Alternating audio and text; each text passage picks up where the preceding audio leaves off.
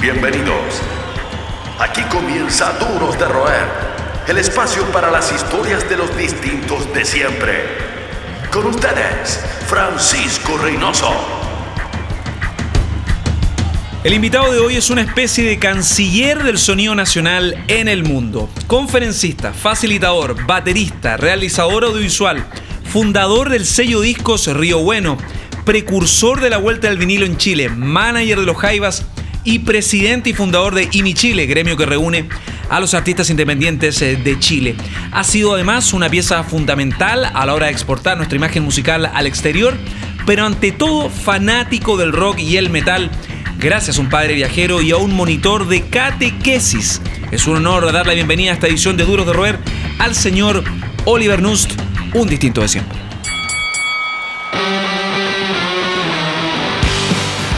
Oliver, bienvenido a Duros de Roer, vaya historia y vaya intro. O sea, si cumplimos con todo lo mencionado anteriormente, estamos listos con la entrevista. Hay que decir que hay un par de inflaciones o inflamientos de nuestro editor acá. Eh, lo del profe de catequesis, es verdad, padre viajero también. Precursor del vinilo, es una de las historias más dolorosas y fallidas de mi vida. Yo me compré una planta de vinilo, es verdad, la traje desde México, cruzó el océano Atlántico, llegó al Pacífico, pero nunca la pude hacer andar. En barco como la vieja escuela. Así es, Fitzcarraldiana la historia. Y también manager de los Jaivas. Todavía, después de siete años, yo no sé quién es el manager de los Jaivas. Así que también me retracto de ese cargo aquí. eh, eh, y puedo decir que trabajo con los Jaivas nomás. Fuera de todo lo que has logrado en, actualmente en este siglo, eh, en tu rol multitasking dedicado a la industria de la música, desarrollar la industria de la música en Chile, vamos por el principio. Entiendo que por el oficio de tu papá, por la profesión de tu papá, tú te convertiste en el colegio en una suerte de aduana rockera. ¿Es posible definirlo de esa forma? Bueno, es verdad que, que la aduana y el, aeropuerto fue para mí siempre un, un lugar común. Eh, Siempre iba a buscar a mi papá, con mi mamá al aeropuerto al principio. Eh, y luego ya los viajes se, se tornaron cada vez más frecuentes.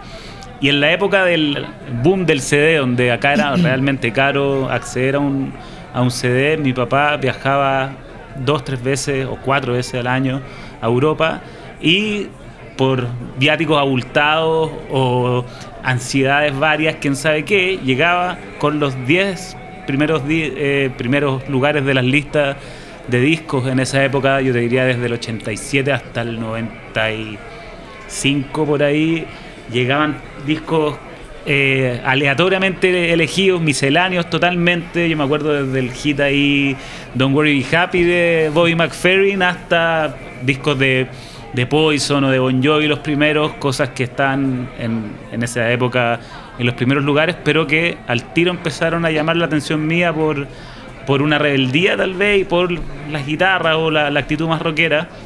Entonces, bueno, se empezó a juntar mucho, mucho CD en la casa. Algunos se escuchaban, algunos no. Pero yo empecé a armar mi propia colección por lo que empezaba a llegar. Y luego, cuando ya fui más grande, empecé a darme cuenta que le podía encargar con nombre y apellido los discos que yo quería. Hay un momento clave en eh, tu desarrollo cuando uno encuentra su norte, su propósito, los gustos, el carácter y que tiene dos buenos eh, factores, dos buenos integrantes, ingredientes en cierta medida. El integrante número uno, un profesor de catequesis y también Metallica, la época antigua de la banda, en específico el Master of Puppets. O sea, podríamos decir que la doctrina cristiana Claro. te salvó del rock de peluquería, del, del glam rock en cierta medida, ¿no? Así es, yo era súper chico y de Brasil mi papá había traído dos cassettes. Uno fue el Appetite for Destruction y otro era el Look, Look What the Cat Drake, Drake In, algo así, el primero de Poison que fue muy, muy poco conocido, que era un cassette horrible de Poison, así que ya parecían unas tigresas del oriente en realidad maquillado. Eh, y bueno, eso fue mi primer alcance y yo andaba con el Appetite for Destruction, con la carátula censurada de Chile, dando vuelta en el colegio. Y este monitor de catequesis, que para mí era un barbón grande, un, todo un señor, era en realidad un tipo de cuarto medio de mi colegio que está siendo eh, voluntariado ahí para los niños, para enreliarlos en el buen camino, digamos. Y yo le muestro el cassette y el tipo me dice, oh, increíble, esta portada no está acá, empieza a comentar y me habla de una banda que a él le gustaba, que se llamaba Metallica y que era como el paso siguiente al rock que estábamos escuchando. Y yo me quedo con, solamente con el nombre, yo me acuerdo de la sensación de, de fierro, de metal, y me acordé, me quedó grabado, y cuando mi papá le tocó el, viaje siguiente, yo solo le dije, pucha, si encontráis algo de Metallica. Y pasó el tiempo, y llegó mi papá, yo me acuerdo todavía, con los CDs que venían en un cartón largo. No sé si alguno alcanzó a conocer ese formato, que era esencialmente para que no se lo robaran. Eh, y que yo lo vi y era una cuestión eh, totalmente ya radical, donde salían las cruces de un cementerio para atrás con unas manos con todos los hilos eh, manipulando, digamos, a las personas muertas. Y me acuerdo de poner el disco y que empieza esta introducción de guitarra clásica para terminar en un beat de batería totalmente acelerado, nada que ver con lo que había escuchado antes. Y yo al principio, de hecho, me costó digerir Battery, que era la primera, y empecé a escuchar otros temas. Y le llevé el CD a este compadre a la clase, después que me acuerdo que eran clases que duran después del, colegio de las tres y media para adelante. Y el tipo se urge y dice, ¿qué estás haciendo con esta cuestión tú en clase de catequesis? Porque él tenía el cassette grabado, ¿cachai? Nunca había visto el CD ni mucho menos. y la portada era una cuestión escandalizante para un colegio como el mío. Así que fue gracias a él que yo eh, traje el Master of Puppets a mi curso y no solo a eso, a mi colegio el cassette se empezó a grabar por todos lados, se expandió y yo me aproveché de cachar obviamente Electra, Vértigo, lo leí y empecé a cachar que habían esos sellos y empecé a pedir más cada vez que mi papá viajaba de nuevo. Y bueno, y en un tiempo ya tenía desde el Kilemol hasta el Unjustice. Eh, Vaya época, ¿no? increíble, imagínate.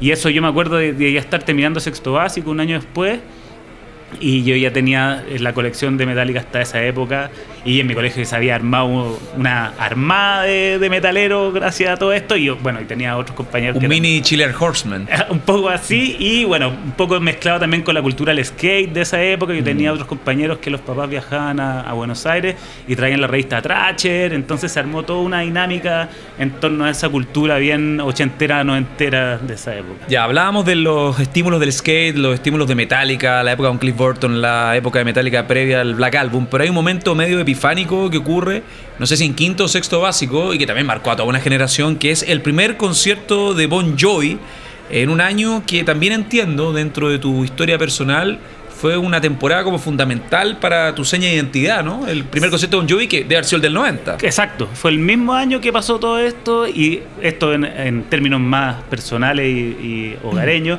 fue el año que se separan mis papás más encima. Entonces en mm. ese verano yo, yo todavía creo que mi mamá me llevó a ese concierto como para darme un poco de apoyo y para hacer algo que era muy muy complicado para ella, pero que para mí debe haber sido importante y, gratificador en un momento súper difícil. Entonces, eh, yo me refugié mucho en la música, yo también creo por, por este tema, por la separación de mis papás. y escuchaba mucho música, yo me acuerdo de, que dormía con la, con la radio prendida incluso, ya sabiendo que mi papá no está ahí en la casa, ¿cachai? Y puta, mi mamá se la jugó, me llevó, me pagó la entrada a, Pacífico, me acuerdo que era un tremendo sacrificio. Y, puta, para mí fue una cuestión que la tengo grabada hasta ahora cuando sale Bon Jovi con, con los fuegos artificiales y la apertura. Bon Jovi en su pick total. Total. O sea, el New Jersey rompiéndola con todo y empieza con Lay Your Hands on Me. Con, con el estadio gritando entero, o sea, grabado hasta ahora, de, y yo era realmente chico. Y bueno, y ahí vi también en un momento donde la música en vivo estaba volviendo a Chile después de Rod Stewart, UB40, mm. llegó Bon Jovi y había una, un fervor, una emoción en el Estadio Nacional como si fuera, fuera a acabar el mundo y yo chico, chico viendo esto, también yo creo que fue un momento que me, marcó muchísimo.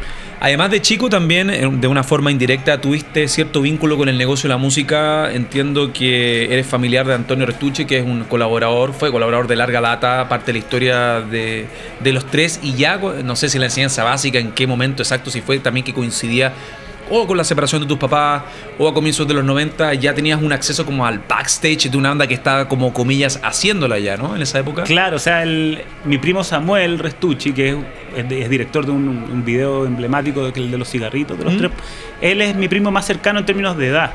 Tiene un año más que yo, entonces en la época peluzona de los 15 años andábamos todo el día de arriba para abajo en bicicleta, tirando fuerticiales haciendo maldades. Y cuando ya empezamos a. Esto ya era cerca de octavo, te diría. Eh, los papás de, él también estaban separados, entonces andábamos callejeando bastante. Y en la época de se remata el siglo de los tres, me acuerdo que empezamos a ir a los conciertos y nos dejaban, imagínate esa edad, entrar a la batuta porque no Había slam en los conciertos de los tres. Puta, a mí me llegó un combo en el hocico. De hecho, Álvaro se friqueaba. Álvaro se friqueaba Sí, cuando que- no sabes qué desperdicio tengo en el alma, la gente como que se golpeaba y Sí, paraba el concierto. Sí, pues, yo no le hallaba sentido. Puta, nada que- Bueno, era el, era el riff más pesado que han hecho los tres en todo caso. Pero claro, para Álvaro debe haber sido una cuestión incomprensible. Y para mí era, puta, con mi primo era un escape increíble. Y, te- y éramos unos pendejos en un mundo que, que para ellos ya era. eh, como vertiginoso en esa época, para nosotros era meternos en un mundo totalmente atractivo y bueno, ahí estuvimos dando vueltas hasta que ya mi mamá, yo me acuerdo que se empezó a dar cuenta en la que andábamos y empezó a fijarse un poquito más en los horarios y- y no dejarme irme a dormir tanto a la casa de mi primo Samuel. Así que bueno, estuvimos metidos en toda esa época, también como comenté al- a nuestro editor antes, en la- las primeras tocatas de los Parkinson, de los eh, Morton, y un circuito que hoy día me di cuenta que se perdió eventualmente, que era las tocatas de colegio, donde se, se lograba contratar bandas que le estaba yendo muy bien.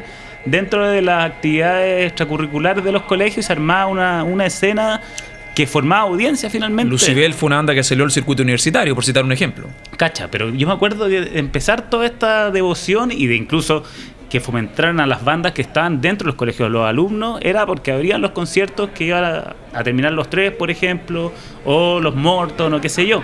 San Pedro Nolasco, me acuerdo. Bueno, Festival Alcántara puede ser el único que quede, pero había un semillero que era importante en esa época de, los- de los colegios. Son los que mantienen encendida la llama del rock. Seguimos conversando con los duros de roer. Seguimos eh, junto a Oliver Nust en este Duros de Roer, los distintos de siempre, a través de las redes de Sonar, el podcast y toda esta plataforma de contenidos habidos y por haber. Parte de los viajes, eh, primero inculcados por tu padre, por la profesión de tu papá, específicamente, ¿qué hacía tu papá? ¿Qué, ¿A Mi qué se dedicaba en esa es, época? Es bien loca la historia. Empieza, son de Valparaíso y Viña, de recreo, a ver si también te, te identificas. Mi familia también es de recreo. Bueno, él trabajaba en Ultramar y los papás de él también, que era la rama marítima de Lufthansa. Luego él se, mu- se muda acá a Santiago y empieza a formar una agencia de viajes ligada a, a una agencia de carga, que era de los contactos de Ultramar, básicamente. Y le empieza a ir bien en un momento donde todo se hacía con Telex, de a poquito, empieza a viajar más, empieza a agarrar, yo creo que la experiencia que, que tuvo trabajando en Lufthansa y Ultramar, y de repente llega TNT, esta multinacional en ese tiempo holandesa o australiana, y le compra la empresa. Y mi papá en 10 años se transforma en un tipo que tenía una oficina en Agustina, que trabajaba con su hermano y tres personas más, en el, puta, en 10 años más, en director regional de TNT, de, la Sud- de Sudamérica. Entonces, eso, y ya les conté lo de la separación de mi mamá, vinculado a todo este tema del aeropuerto, viaje, que yo, mi mamá termina trabajando en una agencia de viajes. Y hasta el día de hoy mi mamá trabaja en una agencia de viajes. Entonces, por los dos lados era viajes, viajes, que de, de regalos, Pero millas. desde distintas áreas ya he obtenido un bagaje. Totalmente, o sea, a mí me regalaban del, para el cumpleaños millas o un pasaje o una estadía en un hotel y yo me tenía que comprar el pasaje eh, o viajábamos juntos cuando, cuando era un regalo, era- todo estaba un poco ligado a los viajes, además sumado que yo tenía pasaporte alemán. Entonces me facilitó mucho viajar cuando era más chico. Justamente hay un momento en que te vas a vivir a Alemania y te acercas a, a la creme de la creme cuando el stoner rock estaba bien hot, estaba bien caliente y viste básicamente todo lo que uno puede ver del rock desértico y te involucraste con esa escena que trajo de vuelta varios valores del rock clásico, del pasado, del Exacto. underground, ¿no? Cuéntame Claro. eso. Bueno, yo cuando ya estaba en tercero cuarto medio ya bajé un poco el, el turbo del, del metal, digamos, y empecé a escuchar mucho más música y el, el rock eh, más como cadencioso, marihuanero, psicodélico, me empezó a gustar mucho y también fue por una coincidencia de un viaje donde yo escuché eh, Demon Cleaner de Cayus de pasada una vez y me acordé del nombre. Y dije, mamá, por favor, tráeme Cayus. Y me llegó el Sky Valley en el colegio, no tenía idea. El y- Welcome to Sky Valley, qué, Exacto. qué maravilla. bueno, entonces empieza a ramificar esta información y yo quedo muy fanático, empiezo a, a coleccionar y empiezo a, a cachar que había un sello que se llamaba Man's Ruin, que aparte de eso tenía una serie de discos y de Unida. bandas y millones más que ni siquiera pertenecían al género, pero me di cuenta que el rock no era o metal Mm. o grunge, sino que había otra, otro subgénero que existía y que me gustaba mucho y que a mis amigos también les pasaba lo mismo. Entonces, bueno, eh, me cuadré un poco con, el presupuesto universitario que yo tenía. Yo tenía 19 años para 20 cuando me fui a Alemania y cada vez que podía eh, viajaba principalmente a Frankfurt, que era en tren era un pasaje re barato y me demoraba una hora. Y logré ver a Queens of Stonehenge en sus primeros conciertos, después la separación de Caius, a, a Fu Manchu, al mismo Van Bjork, a y cosas más raras como Alabama Thunder Pussy, los Masters of Reality. Y me, se me abrió la cabeza también en temas musicales, viendo gente sonar increíble con una batería de tres piezas, ¿cachai? O, Como que volvió el minimalismo, en Exactamente, yo me fijé en eso y me hizo también volver muy al pasado y empecé a escuchar eh, el rock desde donde venía, o sea, todo lo, lo que tenía que ver con. Porque tú Alabama Thunder Pussy y me decían, como no había escuchado toda la discografía de Liner Skinner. No, pues no lo había escuchado. ¿Cachai? Entonces ahí empezó una etapa donde empecé a escuchar música antigua y veía que todo el rock en realidad venía un poquito desde allá. Y bueno, y me tocó ir al Dynamo en Holanda, donde vi, aparte de metal, había un, en ese tiempo estaba tan caliente el Stoner que tenían un escenario solamente de Stoner. Y vi todas las bandas que a uno le hubiera gustado ver en esa el época. Dynamo Open Air. Exacto, en Holanda, en, en Eindhoven. Y además de eso, me daba cuenta que era muy accesible esa escena, era mucho más relajada. Entonces me tocaba tocar la puerta del camarín, ir a hablar con los compadres, re chico, diciéndole que venía de Chile, me pescaban, podía conversar con ellos, me firmaban los discos. Entonces me metí en una escena donde yo, y todavía me, me, acuerdo que incluso alcancé a mandar cartas con algunos stickers que compraba a mis amigos diciéndole, cacha, bueno, estuve con estos locos, le, me regalaron estas weás, ¿cachai? Mira, aquí una, un par de, de, stickers de Mans Ruin, punto, me acuerdo que llegaron para acá. Y los samplers, que era típico, ¿no? Los samplers en CD con compilados de banda. Exacto, sí. todas esas cuestiones también, bueno, algunos los regalaban, algunos había que comprarlos, me acuerdo también, pero ahí empecé a cachar también crossover de, de que Caius, no sé, pues, tenía afinidad en, uno, en unos compilados con Napalm Death, ponte tú. Y que el mismo Josh Home decía que lo había influenciado. Que sí. Y esa apertura estilística también coincide con una apertura mental eh, que ocurre en términos de desarrollo, del norte que uno siempre está buscando en base a las vivencias. Hoy un viaje en México donde también te desarrollaste en la beta audiovisual. Eh, incluso al punto de participar desde distintos, desde distintos eh, rangos, de distintas obligaciones en videoclips de artistas de, de, también de un rango diferente. Me imagino que ahí también se, como que se te abrió la cabeza en un 360, ¿no? De todas maneras. Bueno, la cuestión es que cuando volví a Alemania, que estuve dos años finalmente, entré a estudiar audiovisual y tuve poco, o sea, terminé la carrera bien rápido y entré a trabajar derechamente a la tele, a al 7 y al 13, un año en cada uno, y fue una experiencia por lo menos traumática, digamos, en términos de, de expectativas, de, de, lo que yo realmente buscaba. Entonces, lo único que yo hacía era, eh, con mi misma plata y con las negociaciones que podía hacer en ese entonces, y con los equipos que tenían las mismas productoras donde trabajaba, hacer videoclip de las bandas que me gustaban, eh, que en un principio eran la escena más de Algo Records en esa mm. época, Gizo, de Ganjas, eh, bueno, los Yajaira que andaban dando vuelta por ahí desde antes, los fiscales. Eh, después empecé a conocer eh, Matorral, como abrirme un poco al, al pop o al, rock más eh, onírico, por así decirlo. Y bueno, cuando fui a México ya empecé a trabajar o a hacer colaboraciones con gente que no tenía jamás pensé que iba a tener una, una, relación como Jepe o como el Pedro Piedra o el Fernando Milagro, que de hecho hay muchos videos que grabamos en las primeras épocas que están arriba en la web donde va por primera a México y toca en unos canales de, de Xochimilco o experiencias así. Me di cuenta que el espíritu independiente o por así decirlo rockero de estos personajes en esa época era igual. Igual a la de mis amigos que tocaban la guitarra con, con más distorsión, digamos. Así que ahí también tuve una, una apertura más humana a compartir con gente que yo tenía un poco en prejuiciada tal vez de, de, cómo se hacían las cosas en términos de bueno de qué sería de la escena si luego y el prejuicio en realidad. Así es. es parte como de, del Claro. entorno y también claro con- tiene que ver como decías tú antes con las etapas de la vida entonces bueno en México estuve también como dos años un poquito más y, y cuando ya volví ya yo, yo había decidido eh, que no iba a trabajar más en audiovisual y volví junto con el con Pedro Piedra, nos volvimos en la misma época, el mismo mes, y dijimos ya con el disco ya el primero del Pedro hecho, sacado, vamos a trabajar este disco y dentro de la misma empezamos con Fernando Milagro, después entró Astro y bueno, todos los amigos rockeros seguían ahí en la espalda y ahí empezó esta pequeña agencia que formamos de booking con el Rodrigo Santi, que es su cabeza, que se llama Armónica. No, nos podemos, no puedo dejar de lado pensar en Tierra Azteca, en México, y porque tengo todavía en la cabeza el, principio al principio de esta conversación cuando mencionas, eh, y sería un pecado no mencionarlo, comentarlo en cierta medida, la suerte de Popeya con la máquina de vinilo. Sí.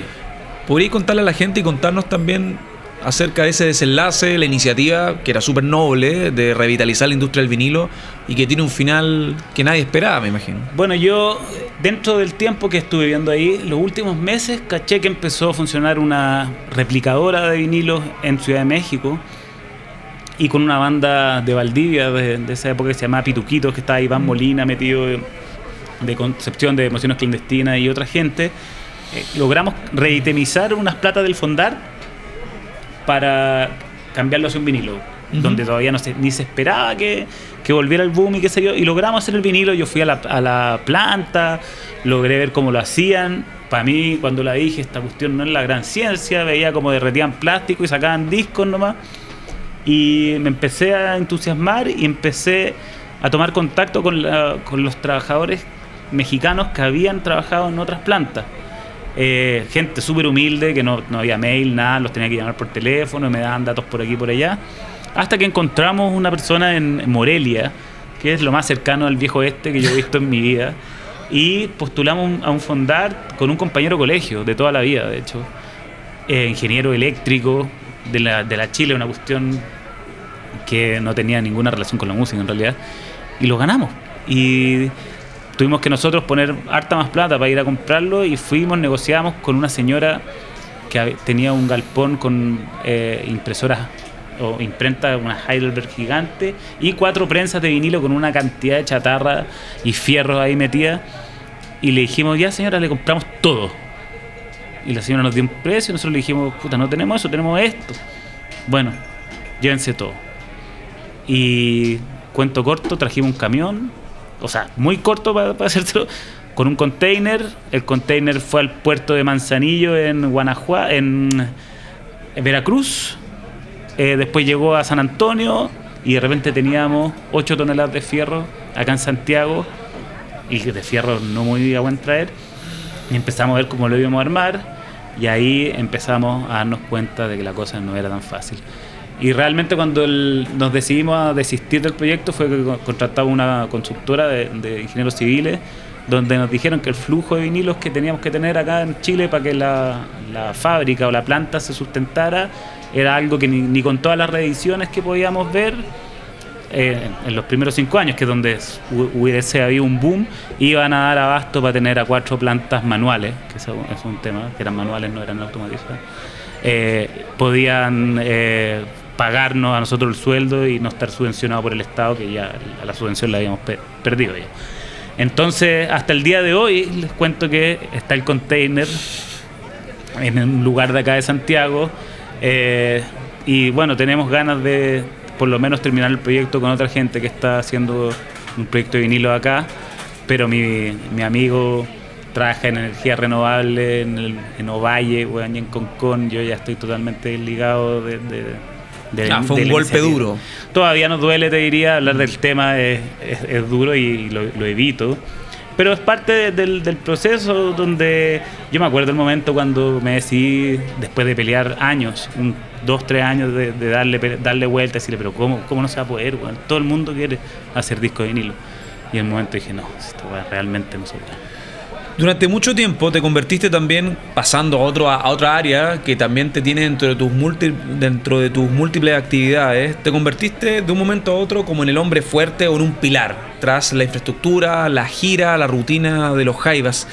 El Oliver de chico, el Oliver melómano que comienza ahí con este tape trader en los colegios, ¿se imaginó alguna vez cuando incluso estabas en México, en Alemania, buscando una inspiración para eh, para, para, este norte que ibas a terminar estando a cargo en cierta medida con distintos rangos, mm, a cargo de la banda más importante de este país? La verdad que no, y de hecho como llegué a los Jaivas todavía un, eh, una vuelta loca, para, decirlo en palabras coloquiales. ¿Cómo se llega a eso? Mira, a mí me llamó, de repente suena el celular, un número desconocido. Hola Oliver, soy Mario Muti acá. Eh, ¿Y yo qué? Eh, sí, aquí, oye, tengo problemas para sacar las visas a Estados Unidos. Como tres veces hemos tratado de ir y, y no, no, no, no, no, no, no resulte la cuestión. Lo imagino todo. Eh, bueno, y yo así, yo había ido con banda a Estados Unidos y había logrado hacerlo todo a través de unas agencias que se encargan de hacer las visas y obviamente el Mario no cachaba. Cos- Costaba plata y me costó explicárselo que era un servicio que había que hacer.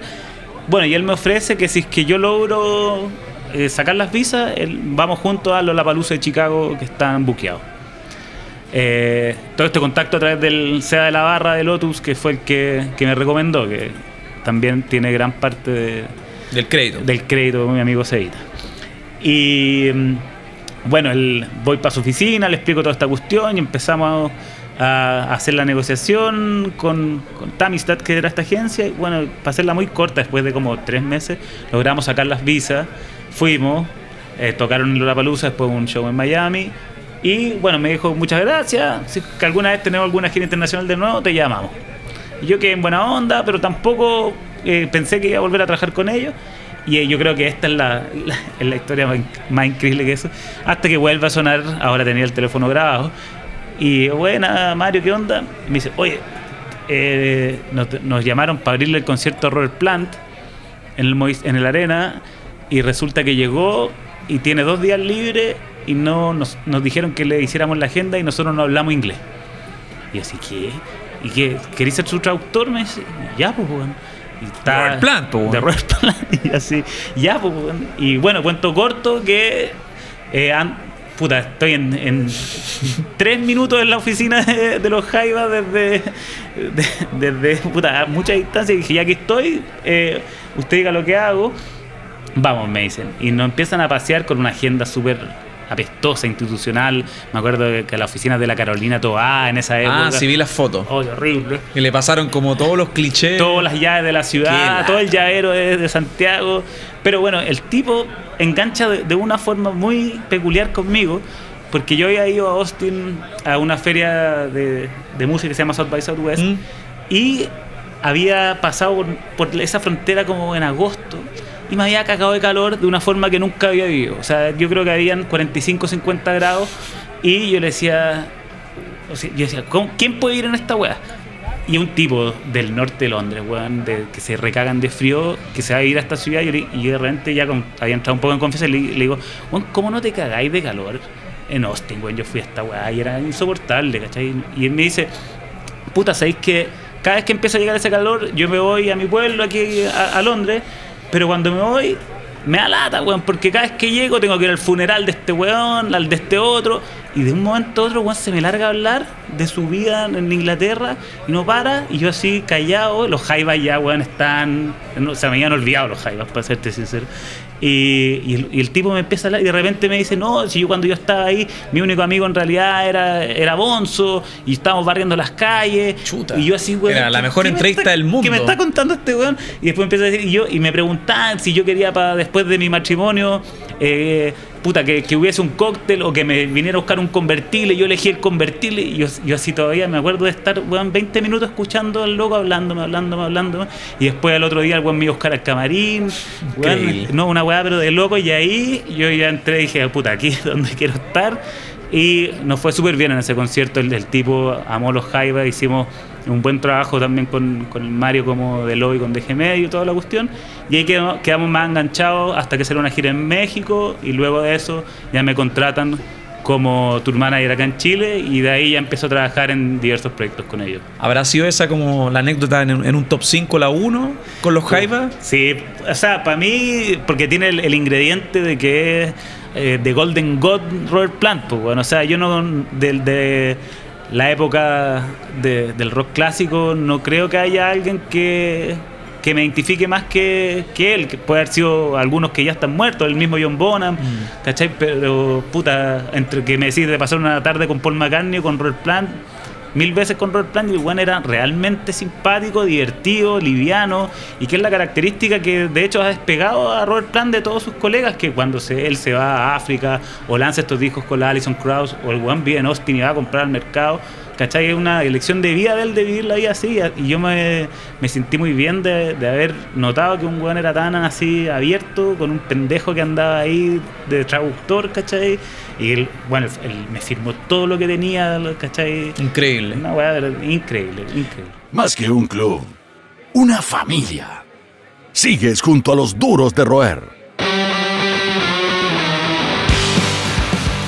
Seguimos en esta conversación bien interesante por lo demás con Oliver, Oliver Nust, personaje de la industria chilena. Digo personaje porque ha estado casi desde todos los roles, ha experimentado distintas miradas y eso yo creo que te ayuda a tener esta perspectiva amplia en una vida que también es como la vuelta del ciclo en el sentido de que uno escucha tu historia en un principio y de alguna manera hay patrones que se repiten, porque tu papá viajaba mucho, eh, tu familia, tus papás cuando estaban casados tenían mucho que ver en su desarrollo con los viajes en general.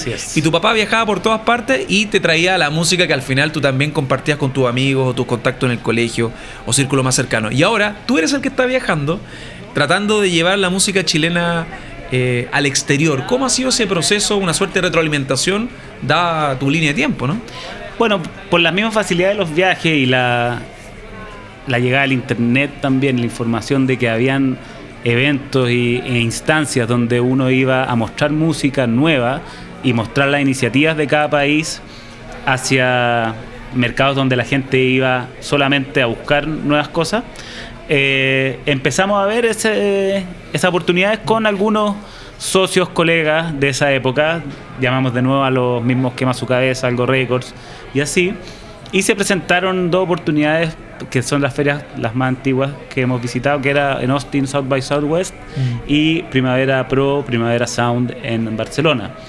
Resultaba que para hacer este tipo de iniciativa no era suficiente ir como una empresa o como una banda, sino que había que ir como el show de Chile, como eh, la marca de la música chilena, y derechamente en el contrato del Primavera era mínimo tres empresas que tenían que ir asociadas para tener un slot de la participación. Entonces nos dimos cuenta de que teníamos que ir juntos, teníamos que aunar esfuerzos y levantar recursos también entre todos.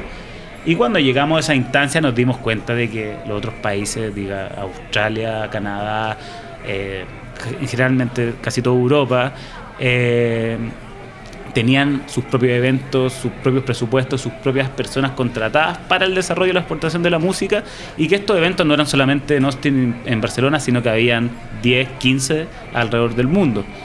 Entonces nosotros dijimos, realmente nosotros creemos, porque hemos estado en México, en Brasil, en Argentina, principalmente en los países latinoamericanos y en España, y vemos que la música chilena es bastante mejor humildemente en vivo y el momento que está pasando, qué es lo que estamos viendo afuera. Entonces, Brasil quizás como un titán.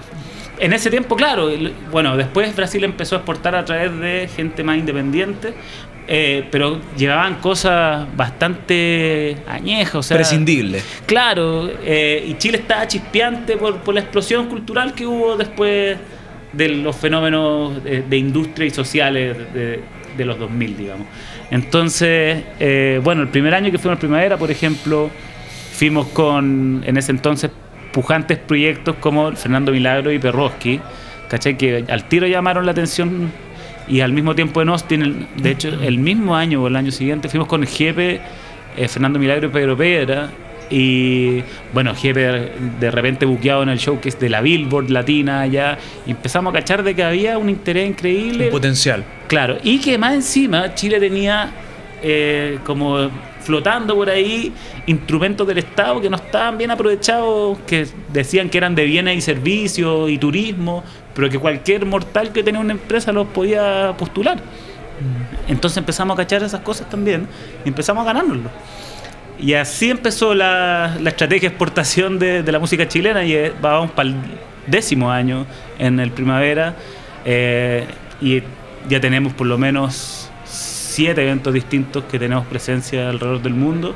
Y bueno, y ahí empezó la conversación en torno a la asociatividad que eh, dio pie a que se formara el gremio finalmente, que había un objetivo común que era viajar, que era la exportación, que vaya que a todos les gusta y que después también nos empezamos a dar cuenta que a un país como Chile, que tiene estas fronteras naturales y que está realmente aislado y que no tiene una buena forma de, de turear dentro del mismo país, era una de las únicas formas de poder seguir manteniéndose sobre todo en la estacionalidad del invierno y qué sé yo, eh, para la gente que quiere vivir solo de la música, ¿cachai? Hay que salir y sobre todo se reafirma con la distribución digital que la única forma que te empieza a escuchar gente es hacer campaña afuera. Así que ahí empieza el, tema de la exportación que ahora está terminando quizás en el proceso de la marca sectorial. Y con todo este bagaje adquirido en los últimos años y todo este tiempo también eh, exportando la música chilena en España, en Brasil, Europa, también hay experiencias en Asia que encuentro alucinante con otras iniciativas que tienen que ver con la cultura de una mirada más amplia. ¿Cómo crees que son percibidos actualmente los músicos chilenos? Si hay dos miradas, ¿cómo son percibidos desde la mirada del potencial artístico y también desde la infra y la mirada profesional? ¿Son vistos los músicos chilenos como rigurosos en términos profesionales? Mira, hay, atributos de industria que son súper marcados y que tiene Chile a nivel de país en general, que para ser un país sudamericano es el más confiable. En Perfecto. Entonces, en términos para hacer negocios, el Lollapalooza, por ejemplo, se instala acá como primer festival multinacional en Chile, que no es casualidad que se instalen acá, y luego cuando hacen negocios para salir para afuera es lo mismo, entonces hay una confiabilidad y una, eh, una mirada como que los chilenos y, por su idiosincrasia y por estar aquí en un país frío y son más retraídos, son más serios. Y por otro lado eh, eh, está el tema de que no les malo, o sea, que en principio se identifica como una desventaja, es que no se le asocia a un territorio en particular la música que se escucha como la samba, como el tango, y extrapolado tal vez a, Colombia, que con su música nueva como Bomba Estéreo, igual se le puede asociar. Igual Colombia convengamos, yo también he estado en Colombia en feria y el apoyo del gobierno es mayor, el gobierno, sí, o sea, hay unos festivales a gratuitos. sí, a todo el rato, pero siempre apoyando ya para la, para la salida para Miami, para la Major, ¿cachai? Para, para lograr otros Juanes, para lograr mm. otra Shakira. Bueno, pero entonces eso al principio lo vimos como una debilidad, pero por otro lado, y por, aquí te pongo un ejemplo más concreto, es por donde se decide poner a, Fluvial, que es nuestra propia feria de exportación, en Valdivia. Donde queremos decir, compadre, Chile, para los que no cachen que Sudamérica es bien grande, es un país frío, las estaciones son marcadas, la gente es tímida, ¿cachai? Es retraída, no andan bailando ni andan conversando en las filas o en las micros con nadie y por eso la música de alguna forma se puede identificar como así, los géneros que ha, desarrollado Chile, que son exportables, digamos, ahora desde el mundo independiente, son la Javiera el Jepe, podríamos decir la, la Francisca Valenzuela, o eh, la Anita Tijoux. No vemos nada que se pueda llevar a, a un sentimiento caliente latinoamericano, ¿cachai? Entonces, desde ese mismo punto de vista, cuando nosotros vimos eso como una desventaja, también lo vimos como, no, esta weá hay que potenciarla en realidad. Hay que saber decirte que Chile es especial por eso, ¿cachai? Y que estas fronteras fitosanitarias del Pacífico y, los Andes realmente lo que hacen es, es una incubación cultural que se le tiene que dar visibilidad nomás. ¿Sientes entonces que los músicos en esta evolución, como ha crecido el foco de las oportunidades, están haciendo la pega? Y no solo hablo de presentar una propuesta caliente, una propuesta hot, una propuesta extravagante para un público que no la conoce, que, desconoce también el contexto sociocultural de Latinoamérica, pensando en Europa, un mercado más competitivo. Porque hacer la pega no es solo que es el desde presentar un, show que se pare de igual a igual con la oferta inmensa primera Sound ni hablar, que es, una maratón, es un test de Cooper para el fanático de la música en cierta medida.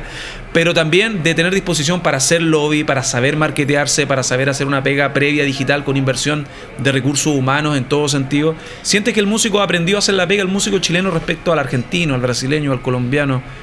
¿Hace la pega en general?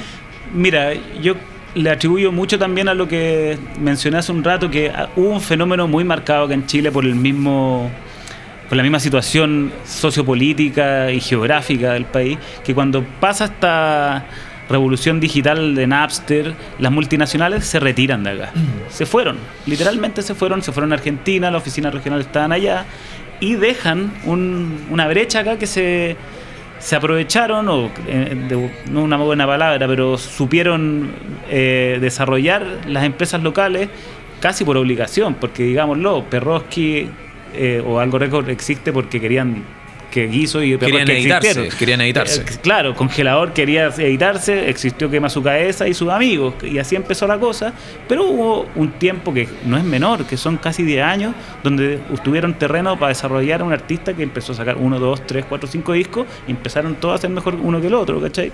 Entonces una oportunidad de que se desarrollara una industria local y que ahora estén detrás de los proyectos que eh, están saliendo y que saben de que hay una inversión que hay que sostener para poder salir, que la primera vez que haya a salir vaya a perder plata y que la primera vez no van a ser las condiciones que uno quiere, pero la segunda vez sí, y que va a estar acá tratando de tocar tres veces al mes durante un año corrido es imposible, entonces tenéis que proyectarte para afuera. Eh, se hizo, yendo para atrás, una eh, un ecosistema y una, un know-how de cómo tenía que operar la industria independiente de acá. Aquí a nadie, nadie le enseñó a nadie cómo hacerlo, ¿cachai? Eh, yo le comentaba a, a nuestro editor antes de que cuando uno va a Argentina o a México hay mentores que, que vienen generalmente de las mayores, le enseñaron a los cabros que formaron lo- los sellos independientes, acá no nadie. La gente aprendió generalmente de sus colegas, porque la información casi te la regalan, porque están todos en la misma.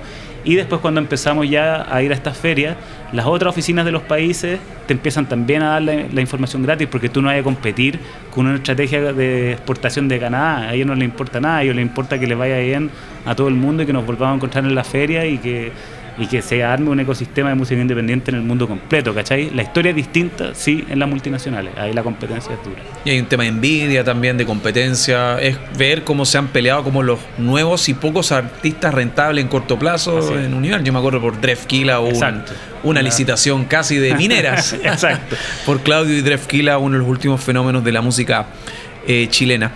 Ya desde la mirada global, ¿hay lugar donde tú sientas que los artistas chilenos funcionan mejor y también hay un mercado que tú estás como, decir obsesionado de, eh, un poco, se puede prestar para distintas miradas, pero un mercado que tú tengas como fijo dentro de un propósito en un corto o largo plazo? Bueno, esto ya yendo a lo más técnico, eh, estamos en un proceso de, de lanzar la marca sectorial de la música, que es una suerte de oficina de exportación, donde se pidieron hacer estudios sobre los mercados objetivos y cayeron después de una primera pasada que España es uno que, tú lo mencionaste, es muy competitivo, generalmente la inversión es grande y cuesta mantenerla, pero es la puerta a toda Europa y hay, que tenerle ojo porque hay una eh, una atracción hacia la música chilena de los medios y de la audiencia.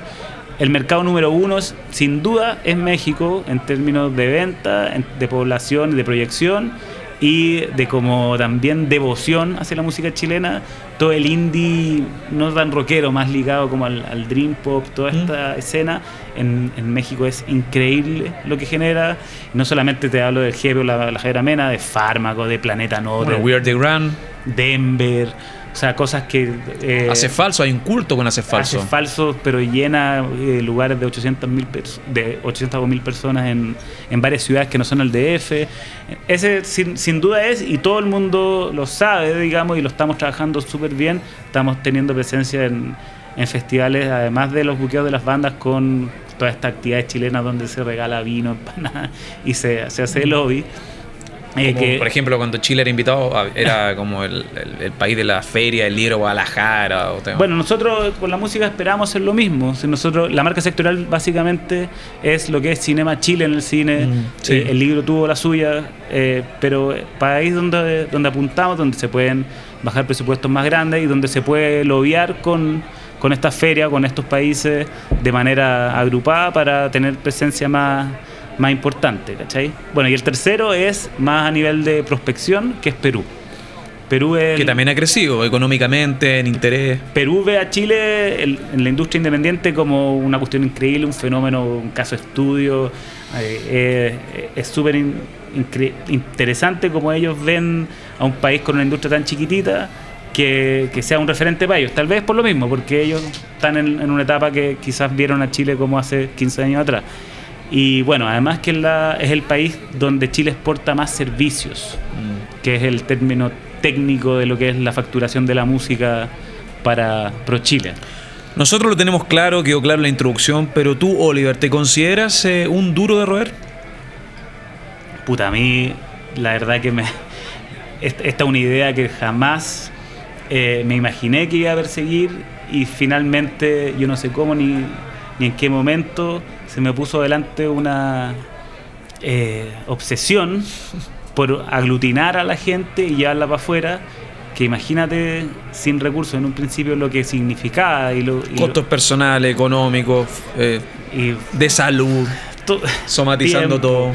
Eh, pero finalmente, sí, de hecho me me acuerdo que la historia más característica de esto fue en, en este Rock al Parque del 2005, que fuimos con Guiso y Ganjas, que nosotros llegamos en un vuelo como 12 horas después y sin tener ninguna credencial, absolutamente nada, atravesamos todos los controles de un festival gratuito, uno de los más duros de El Sudamérica. Parque Simón Bolívar. Exacto. Estaba ahí también. Llegamos Una y entramos- locura. llegamos al camarín sorteando todo, todas las filas, todo, todo, todo, y llegamos.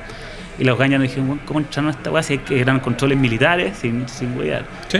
Eh, y ahí para ese tour nos pusieron Impossible is Nothing, que era una campaña de Adidas pa- de esa época.